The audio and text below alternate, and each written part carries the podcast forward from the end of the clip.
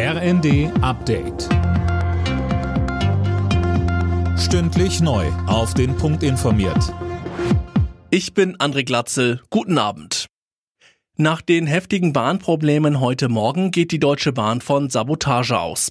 Demnach sollen gezielt Kabelverbindungen zerstört worden sein. Deshalb war die Funkverbindung zu den Zügen ausgefallen. In Norddeutschland musste zeitweise der komplette Bahnverkehr eingestellt werden. Nach der heftigen Explosion auf der Krim ist der genaue Hintergrund weiter unklar.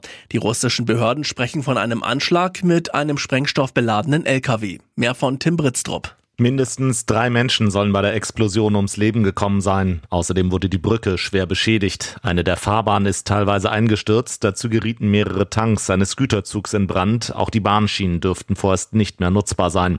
Für Russlands Präsident Putin sind das ein Tag nach seinem 70. Geburtstag denkbar schlechte Nachrichten. Das Bauwerk dient nicht nur als Nachschubweg für die russischen Invasionstruppen, sondern hat auch einen hohen symbolischen Wert. Das ganze Wochenende über tagt die Expertenkommission in Sachen Gaspreisbremse. Montag sollen dann erste Ergebnisse vorgestellt werden. Denkbar ist eine Einmalzahlung, aber auch ein Gaspreisdeckel zumindest für einen gewissen Grundverbrauch. Wer die Chef Wernicke sitzt auch in der Kommission. Er sagte, ich gehe davon aus, dass es sinnvollerweise ein Preiskontingent von ungefähr 80 Prozent des Verbrauches der Vorjahre geben muss, damit Privathaushalte gut durch den Winter kommen. Und das ist zumindest mal das Ziel, mit dem ich jetzt in die Gespräche reingehe.